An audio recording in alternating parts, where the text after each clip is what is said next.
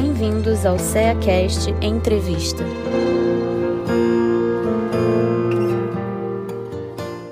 Sejam bem-vindos, meus amigos, ao CEACast. Eu sou Eduardo Terra e hoje estamos aí com a Luísa Matias, né? É uma trabalhadora do Centro Espírita Leão Denis do Rio de Janeiro, para falarmos aí sobre o livro Porquê da Vida, que é de Leão Denis. Seja bem-vinda, minha amiga. É sempre uma oportunidade que me deixa muito feliz falar de Leão Denis, falar da sua obra. Eu só tenho a agradecer a vocês pelo convite e vamos lá ver se a gente dá conta do recado. Com certeza, minha amiga, dará conta do recado. E a alegria também é nossa, né? Estar recebendo você aqui na nossa casa, somente para falar aí de Leon Denis. Mas vamos de lá. Já que falamos, é, quem é Leon Denis? O que você pode trazer assim para aqueles, aqueles que não conhecem, né? Bom, é sempre uma uma necessidade de condensar muito, resumir muito né, as coisas, porque Leon Denis teve uma vida longa e muito produtiva, tanto do ponto de vista literário, quanto do ponto de vista mediúnico, quanto do ponto de vista de exemplos de vida.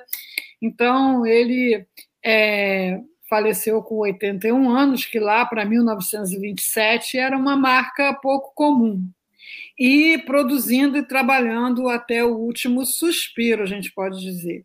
Então, assim, entendendo a estratégia da espiritualidade para trazer a doutrina dos espíritos para nós, a gente lendo uma coisa aqui, outra ali, observando uma coisa aqui, outra ali, a gente pode entender que Leon Denis é, teve a missão não só nessa vida, como em outras vidas, de cooperar com Kardec e com Jerônimo de Praga, que nesse momento da codificação é, e da propaganda, que foi a, a, grande tarefa de Leon Denis, ficou como guia espiritual de Leon Denis.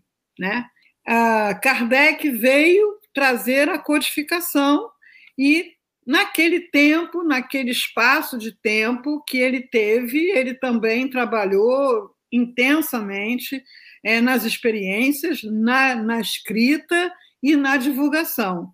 Mas era um tempo curto, havia necessidade de uma, uma, extensão dessa propaganda, da extensão dessa divulgação, e foi daí que Leon Denis pegou ah, o bonde.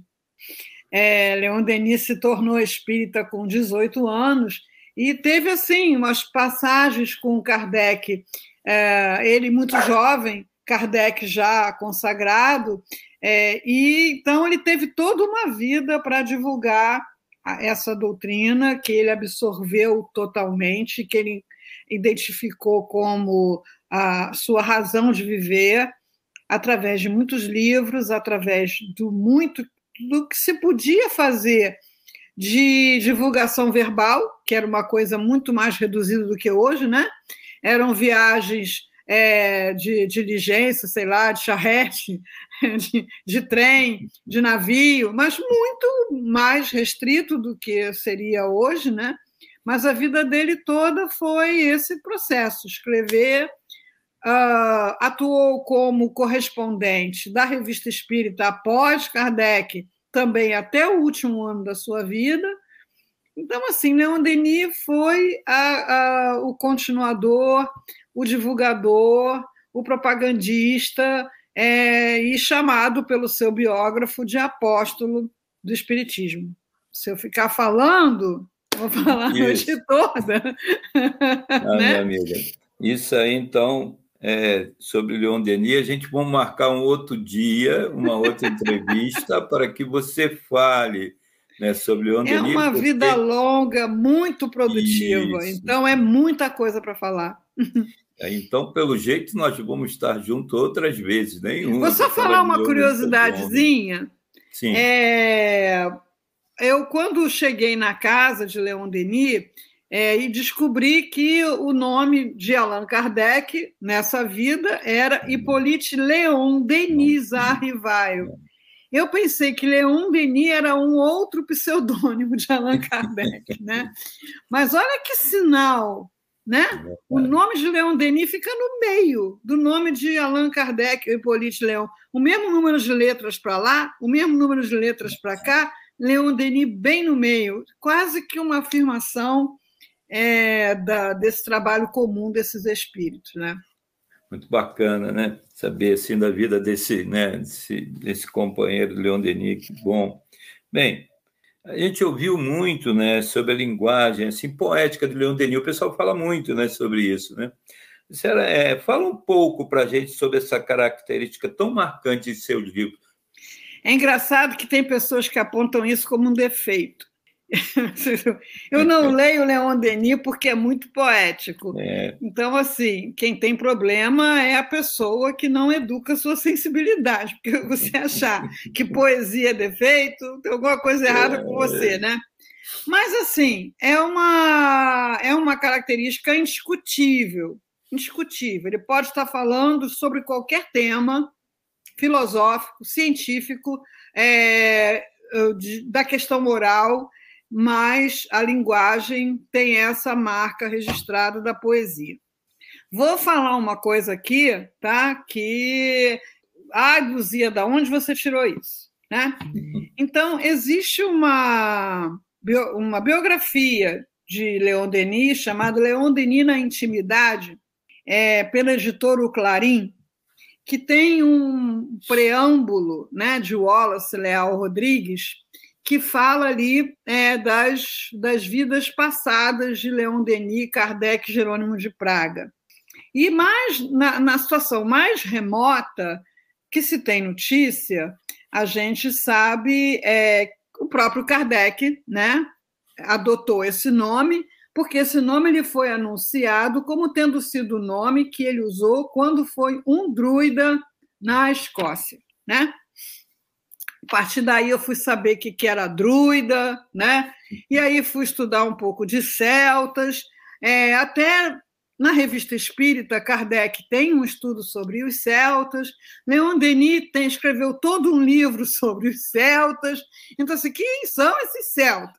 Então, os celtas eram aquele povo que habitou praticamente a Europa toda, é, uh, e que antes da chegada do, do Império Romano e do cristianismo, é, mais catolicismo do que cristianismo, eles praticavam a sua, a sua filosofia de vida, a sua religião. E essa, esse ensino era transmitido justamente pelos druidas. Agora, tinham vários tipos de druidas. Tinha um tipo de druida é, cuja especialidade era a divulgação. Então, ele tinha que ser um contador de histórias, ele tinha que ser um poeta é, e saber de cor não sei quantas poesias, porque os celtas não usavam escrita. E também para que escrita se a maioria das pessoas era analfabeta, né?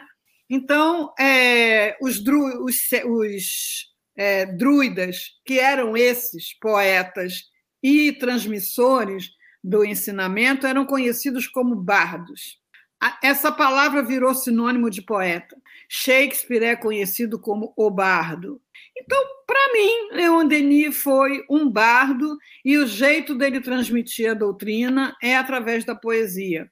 Porque a poesia, hoje a neurociência demonstra isso, é, coloca o seu cérebro em outro modo, é, em outro modo de atenção em outro modo de recepção. Então, Leon Denis é poeta porque é da essência espiritual dele e porque é, é, poetar é preciso, né? E se realmente ler um, um livro de, de, poesia ou escutar alguém que tem uma linguagem poética é algo que me incomoda, eu estou precisando fazer uma evolução da minha sensibilidade e não abandonar a poesia, né? A gente que é espírita se pergunta por que que Chico Xavier, por que usaram a mediunidade de Chico Xavier para escrever mais centenas de livros de poesia? O primeiro é Parnaso de Além Túmulo, um livro de poesia. É verdade. Então, deve ter, né? Deve ter, não, tem alguma tem. finalidade. Mas a linguagem de Leon Denis é poética, sim. E eu ouso fazer esse entendimento.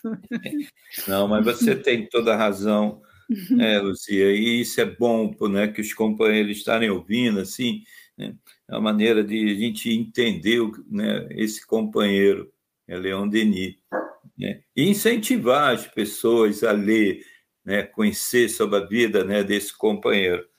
E falando nisso, né, a gente vai falar do livro, né, na verdade, esse livro responde, de fato, o porquê da vida?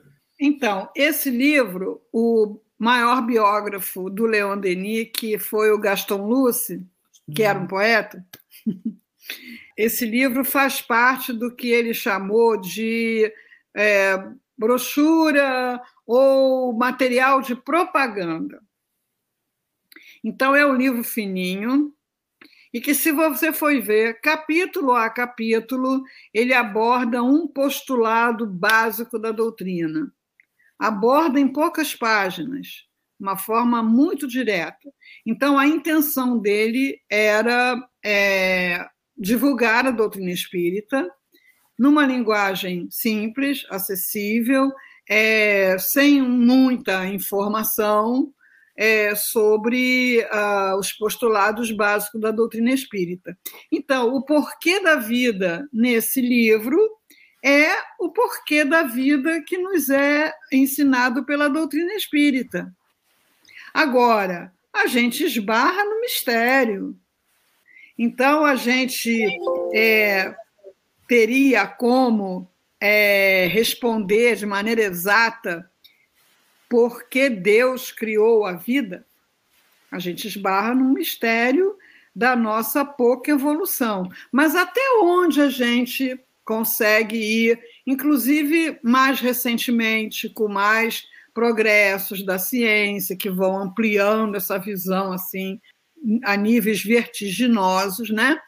A vida existe, é um fato. A vida mostra um caráter evolutivo. Então, a evolução é um fato. A vida tem o seu momento não consciente da própria forma de vida, mas cada forma de vida está a serviço da evolução da consciência. Então, a gente chega num momento em que essa evolução da vida aqui no planeta produz um cérebro capaz de ser útil a experiência de um espírito que vem reencarnar. Então, o porquê da vida, segundo a doutrina espírita, não é porque Deus criou a vida. Isso a gente não tem como responder, porque não temos evolução para isso. O porquê da vida, segundo a doutrina espírita e da forma como Leon Denis apresenta, é que a vida tem sentido. A vida não é um acaso, químico, molecular, lá o que seja. É, a vida serve à evolução. E a vida física, né, que não é está longe de ser a vida, né? É, ela está a serviço da evolução da inteligência, do espírito. Então, esse é um postulado básico da doutrina. A reencarnação, a, a lei de progresso. Então, Leon Denis, nesse livro, ele vai sintetizar bastante, mas é o que? É a resposta da doutrina na codificação. É, o próprio Leon Denis estuda de forma mais extensa e aprofundada no problema do ser, o que é? Problema do ser é o quê? Problema da vida. Que, o que é o ser? Né? O que é a vida? Mas nesse livro ele queria, ó, doutrina espírita é isso aqui, ó existe Deus, é reencarnação, sobrevivência da, do espírito além da, da vida física, mediunidade e as leis morais. E lei, o progresso é uma, uma forma da lei. Então, a vida tem um sentido. Porque sabe qual é a utilidade disso? Da gente ter essa ótica? É que a gente, às vezes, é, se pergunta, fica perplexo, tem vontade de desistir, porque fica pensando qual o sentido de tudo isso. Né? Uhum. É, qual o sentido de tanta dor, de tanto sofrimento? É, Para quê? Isso não, não faz sentido. É, é, essa é uma linha de pensamento muito perigosa que muitas vezes leva ao suicídio, à depressão. Sim, sim. Então, o porquê da vida que Denis nos apresenta é o porquê da vida segundo a doutrina espírita. Cada um de nós está vivo para aprender, para evoluir, para ascender. É, agora, por que, que Deus resolveu fazer isso?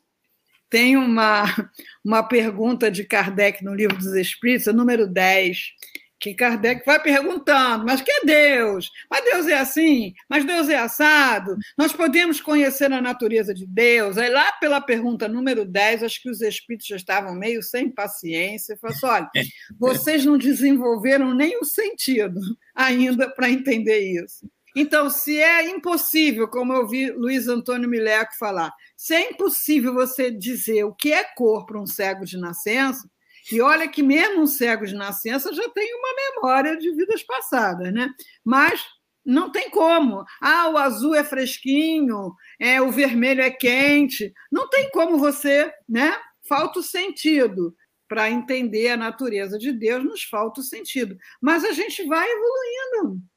Hoje, essa ideia já é muito mais sofisticada do que era no tempo da minha avó, por exemplo. A minha avó acreditava que Deus estava morando no céu mesmo, ali onde é azul.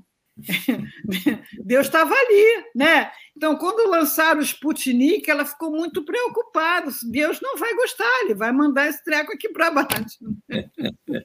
então, é. hoje, né, a ideia de Deus é mais sofisticada e assim a gente vai evoluindo até que a gente possa né, na linguagem metafórica lá, contemplar Deus face a face, quer dizer, entender realmente o que é. Esse é um, essa é uma explicação acessível e que pode fazer toda a diferença na nossa saúde espiritual, mental e física, saber que a vida tem um sentido, que a vida está a serviço do progresso, da evolução. Foi até bom você falar, né, nessa sua fala, Luzia, e falando até desse progresso, porque, é, segundo Leon Denis, é, essa dúvida sobre nossa existência é que nos retarda o progresso. Agora você falou do progresso, e aí, isso retarda. É claro, você não vai saber quanto, o quanto retarda, né? Hum. Não é isso, mas né, quer dizer que essa, essa dúvida, né, realmente, assim, como ele traz, né, retarda realmente o nosso progresso? É assim, porque você, é, a, a, você tem tantas lutas, tantos desafios, é, se você não vê um sentido para isso, é, você desiste, desanima, se desinteressa, não se aplica, né? Tem uma dedicatória né, no, no livro é, do, Porquê da Vida, falando para quem ele escreveu. Essa época que Leon Denis viveu, é, se hoje nós temos desigualdades sociais, é, na época de Leon Denis eram muito mais marcadas. Você não tinha lei trabalhista, Leon Denis foi operário infantil, é, você não tinha proteção a horas de trabalho, férias, nada disso. É, você não tinha previdência social, por isso que lá no Evangelho, é, Kardec chama a atenção: olha, não deixe seus velhos pais abandonados, porque quem não trabalha não comia, não tinha como, né? Não tinha nenhum tipo de proteção social. Ah, hoje tem uma beleza? Não, mas tem. É mas existe, existe alguma coisa. Né? Aliás, infelizmente, a gente tem famílias vivendo da aposentadoria do idoso. Né? Então, assim, a falta do sentido, é, se por um lado a falta do sentido é extremamente fragilizante, adoecedor, comprometedor da qualidade de vida, é, a presença do sentido é a salvação, é tudo. Então, Joana de Ângeles cita um pensador chamado Viktor Frankl, né? que é aquele célebre é, psicólogo ou psiquiatra, nunca sei, judeu que esteve no campo de concentração e nesse campo de concentração ele escreveu a teoria dele que é a psicologia do sentido ou a logoterapia. Então o que, que ele observou? Que aqueles prisioneiros que tinham um sentido, um objetivo. Quando eu sair daqui, eu vou fazer tal coisa. Eu preciso sobreviver para fazer tal coisa. Eles eram muito mais resistentes àquelas condições é, absurdas, né, do que aqueles que se abandonavam e que se entregavam. E a partir daí ele começou a desenvolver essa teoria e a terapia dele consistia em consiste porque ela é estudada e praticada até hoje é, em auxiliar a pessoa a encontrar um sentido para a sua vida. Então é o sentido ter sentido é tudo. É se eu não consigo encontrar um sentido para a minha vida estou em perigo estou em situação de fragilidade emocional preciso encontrar. É isso mesmo, né? Precisamos encontrar todos nós, né? Estamos aí nesse caminho aí. É, podemos dizer que, que o livro, né, é um livro que consola, porque ele, ele traz tanta coisa assim boa. Você falou da, da, da poesia, né? E aí, consola? A doutrina espírita é, né, é. tratada entre nós como consolador prometido o consolador que veio dizer aquilo que Jesus não pôde dizer porque o pessoal não ia entender. Então, se a doutrina espírita é o consolador prometido, Leon Denis é o propagandista da doutrina espírita, né? toda a sua literatura é consoladora. Agora, consola como? Consola dizendo, ai, coitadinho de você, ai, como você é desfavorecido da sorte, Ai, como você é coitadinho, fraquinho. Não, muito pelo contrário. É consolador no sentido de chamar a atenção é, de cada um de nós que nós somos um espírito reencarnado, não é isso? É, espírito é centelha divina. Então, nós trazemos uma herança através do que ele vai estudar lá mais no, no problema do ser, nas potências da alma, vontade, pensamento, amor, sensibilidade, é num potencial que pode ser desenvolvido ao infinito. Então, nenhum de nós é coitadinho. Então, aquela dor, aquela dificuldade que está na minha vida, eu tenho recursos de acionar, de é, aplicar, de trabalhar e, e sair daquele lugar daquele patamar para um outro patamar existencial.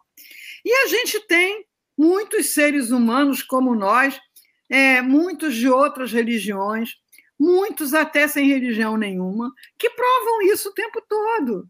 Então você assiste uma uma Paralimpíada, você vai ver cego fazendo gol, né?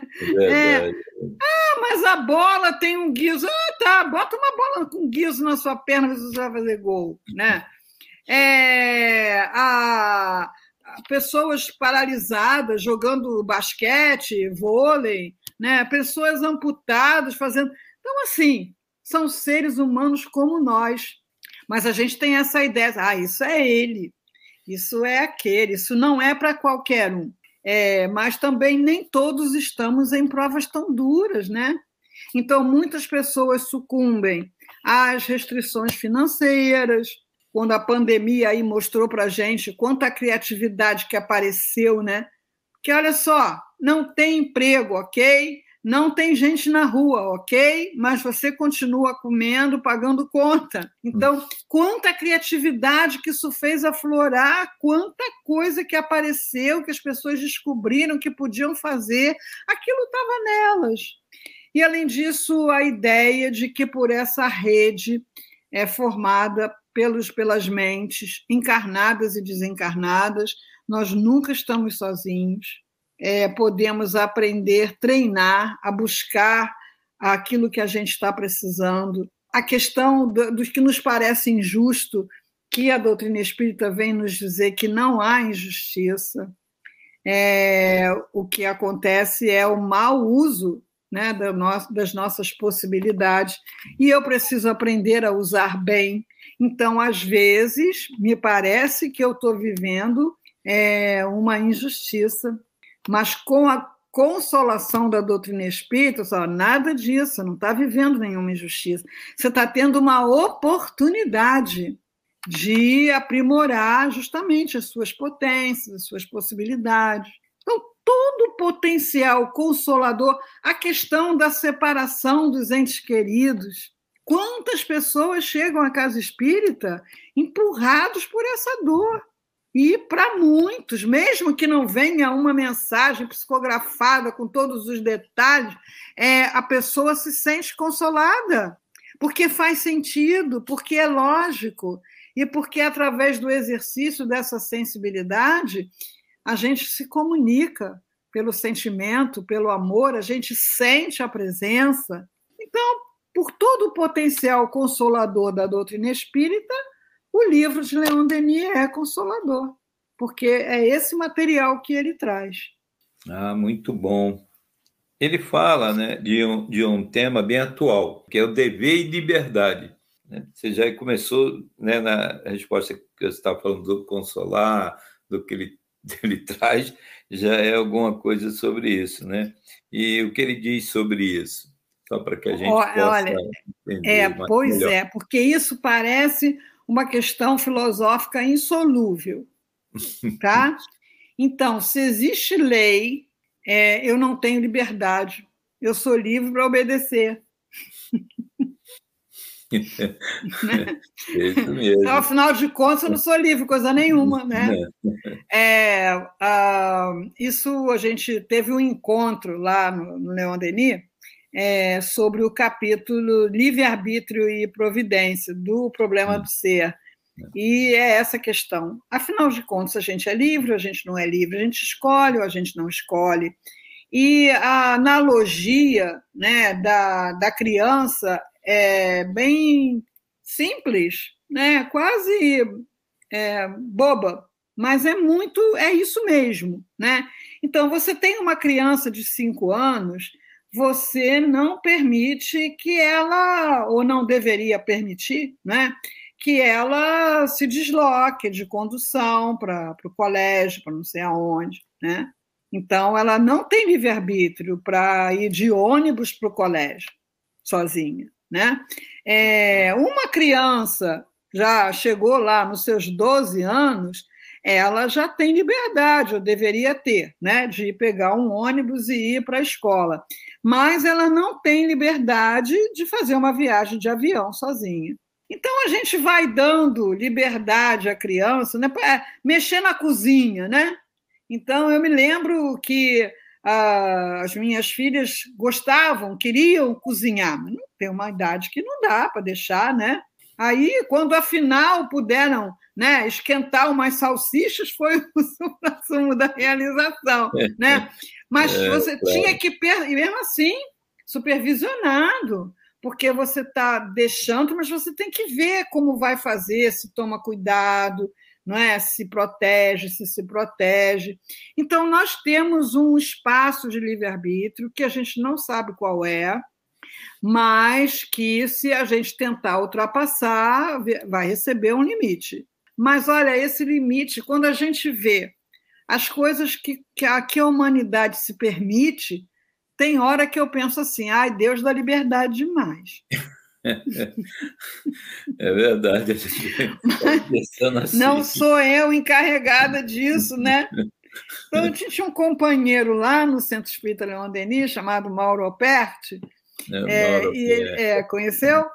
Conheci, e ele usava uma metáfora muito interessante, né? Diz assim: olha, a nossa liberdade é aquela da arara do, do Jardim Zoológico, porque eles colocam as araras num viveiro grandão, né? Então agora está um maior ainda. Então, ali dentro do viveiro, elas fazem ninho, elas voam para lá e para cá, mas do viveiro não passa. então, é, quando eu cumpro a lei, eu tem um retorno de bem-estar, que é a consequência natural, que reforça para mim, ah, olha só, essa escolha é a melhor. Isso não me tolhe a liberdade de forma alguma. Assim, na época que a gente estava estudando para o encontro, eu fiquei muito bolada com isso. Ah, que legal, sou livre para obedecer. eu, eu gosto muito, eu gosto muito de, de balé, né? Desde é, de vidas passadas. É, aí me veio justamente essa imagem. Você acha muito legal, né? Aquela bailarina dá 32 voltas numa ponta só. Para ela chegar é. até essa liberdade, que é quase que uma vitória das leis da gravidade, de tudo que é lei da física, ela tem que fazer exercício todo dia, uma disciplina repetitiva, quatro, seis horas por dia de exercício. Então, para você ter a liberdade, você tem que ter a disciplina. A, liber, a liberdade é proporcional à disciplina.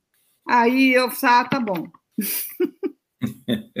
Porque a gente, né, como a criança, como o jovem principalmente, né, não quer freios, não quer ter é, compromissos, não quer ter obrigações, não quer ter a vida dos pais, quer ser livre para cá para lá, dá com os burros na água, né? Por quê? Porque a vida social tem regras, porque a saúde física tem regras, e você vai ser tão mais livre quanto melhor você respeitar as regras.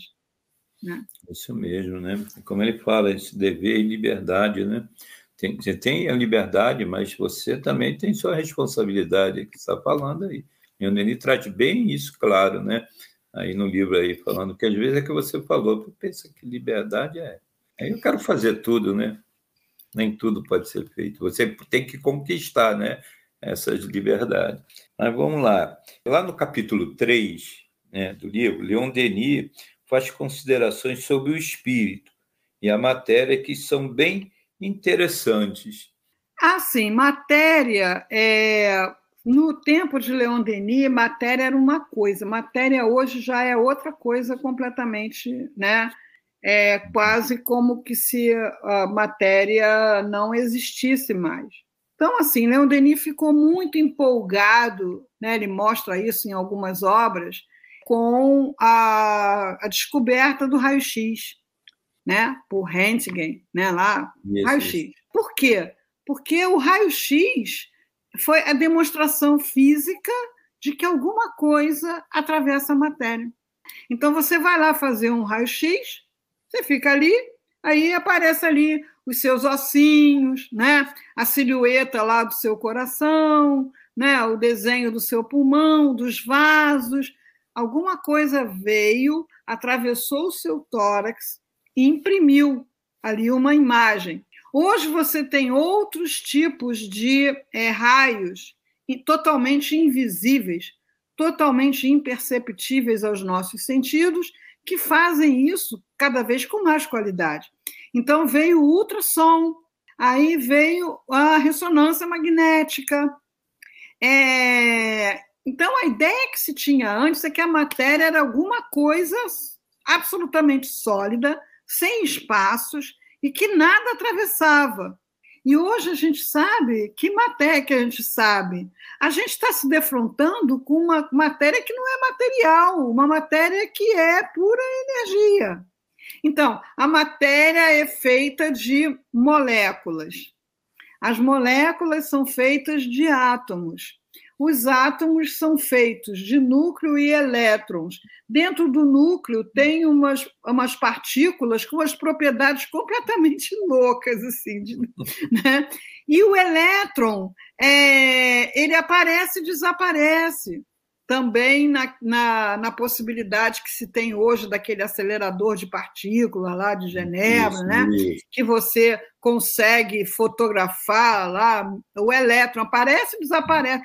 Quando ele desaparece daqui, para onde ele foi? né? E como que aquela matéria da qual aquele elétron faz parte não desaparece também? Então, dentro das nossas limitações de conhecimento científico, é, hoje a gente tem uma visão de matéria como alguma coisa mais energética do que material propriamente, na forma como se entendia a matéria. Mas no tempo que Leon Denis fez essa propaganda aí, matéria era um negócio sólido. Sólido, né? Ah, muito legal.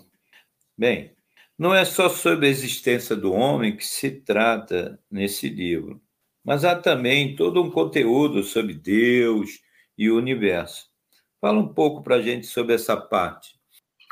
É, eu vou mostrar aquilo que eu falei no início, é que esse livro é hum. uma apresentação resumida dos postulados básicos.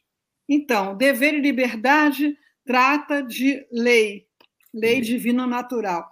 É a última parte do livro dos Espíritos. A liberdade é uma da, da, dos aspectos da lei, que a lei é uma só.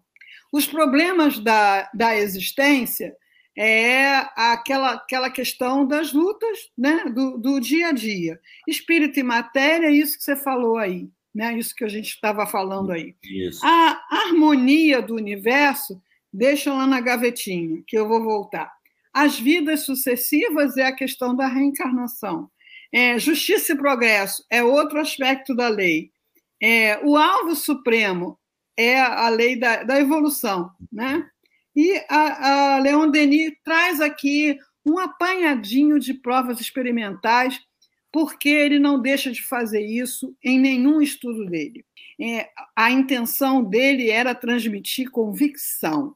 Então, ele não ficava só na filosofia, ele trazia tudo que era prova experimental, não só de experiência mediúnica, mas da ciência. Então, se ele estivesse vivo agora, encarnado, vivo ele está, né? Se ele estivesse encarnado agora, ele estaria falando das pesquisas que estão sendo feitas com ressonância magnética, das alterações que aparecem no cérebro quando se está em prece ou em meditação.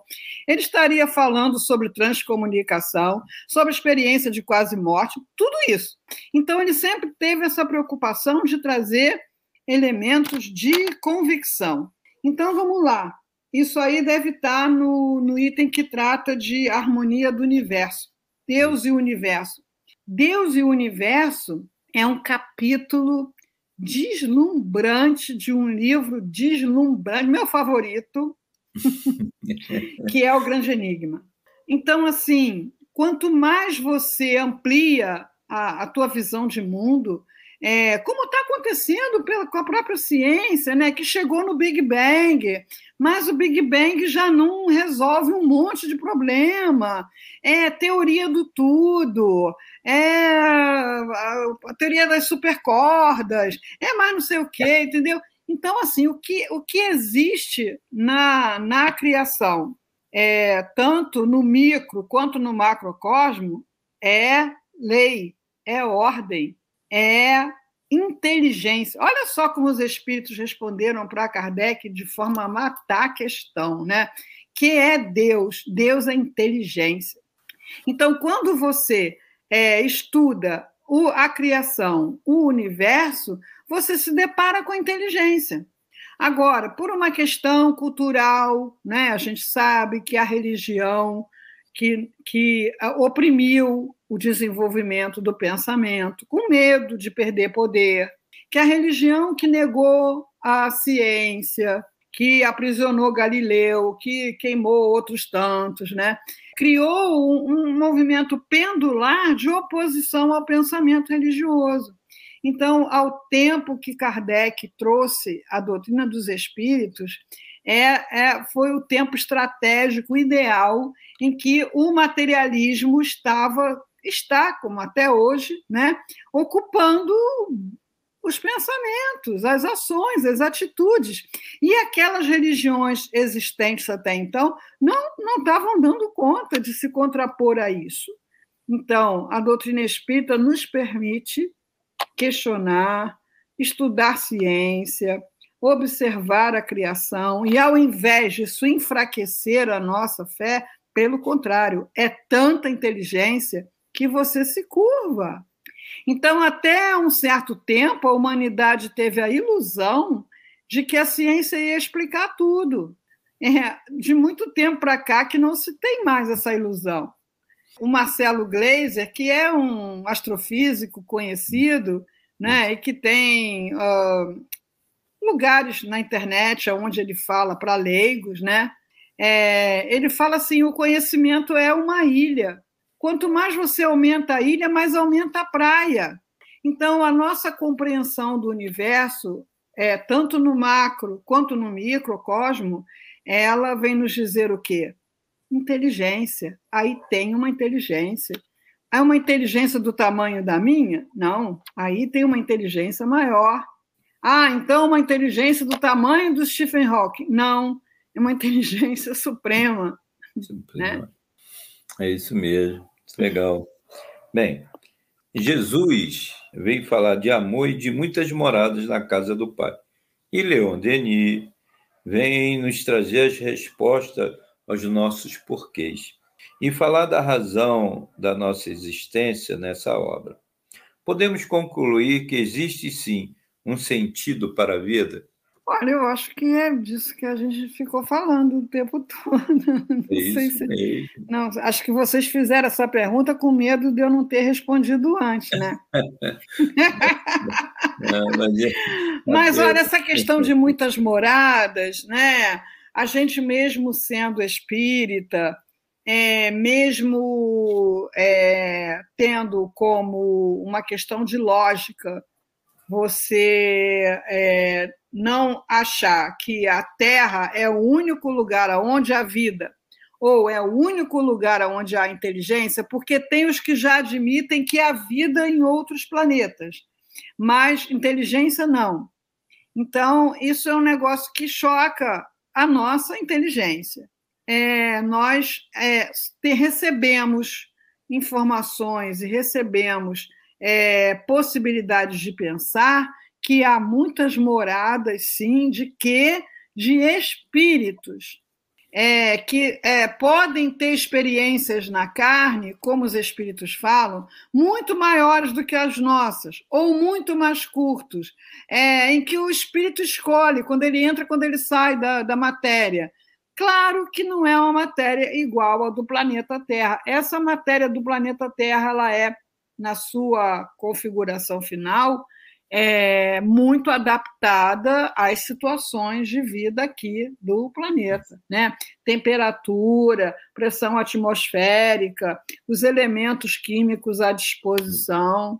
Né? Agora, Leon Denis tem no livro Grande Enigma, ele conversa com as estrelas, né? as estrelas falam com ele, é, apressa-te, alma humana, estou te esperando aqui, né? Vamos embora, acelera, mas não para vidas materiais como nós. E sabe por que eu estou falando isso? Porque com frequência a gente vai receber. Ah, teve o telescópio lá, o Hubble, teve lá o que foi lá na fronteira final do não sei da onde e não encontrou vida. E a gente, ah, puxa, então isso não deve ser verdade, né? Não é por aí, não é por aí. Não é vida manifestação como nós entendemos, mas ali estão sendo elaboradas situações que estão fora do nosso alcance de conhecimento, mas que irão sendo cada vez mais, considerando a maneira como essa humanidade trata do próprio planeta e, e trata a própria humanidade daqui, vai demorar muito para que a gente seja autorizado a ter contato com outros planetas e outras humanidades, né? Por enquanto a gente fica aqui mesmo no, no nosso no nosso viveiro de arara, né? É, por enquanto precisamos dele ainda, né? Bem, minha amiga, nós infelizmente estamos chegando ao fim da nossa entrevista. Foi muito bom, né, ter você aqui conosco, falando de Leon Denis, pelo que eu falei, como disse antes, ah, agora vamos trazer qualquer hora dessa para você falar do grande enigma. E aí, né, essa, essa entrevista aí vai ser dividida em várias partes, né, do grande enigma. Então, queridos, estão é... me oferecendo um monte de coisas, vocês ouviram aí, né? Realmente, havendo possibilidade, será uma alegria estar compartilhando o pensamento de Leon Denis com vocês. Até a próxima. Então, até o próximo CEACast. CEACast, o podcast do Centro Espírita Antônio de Aquino de Rio das Ostras.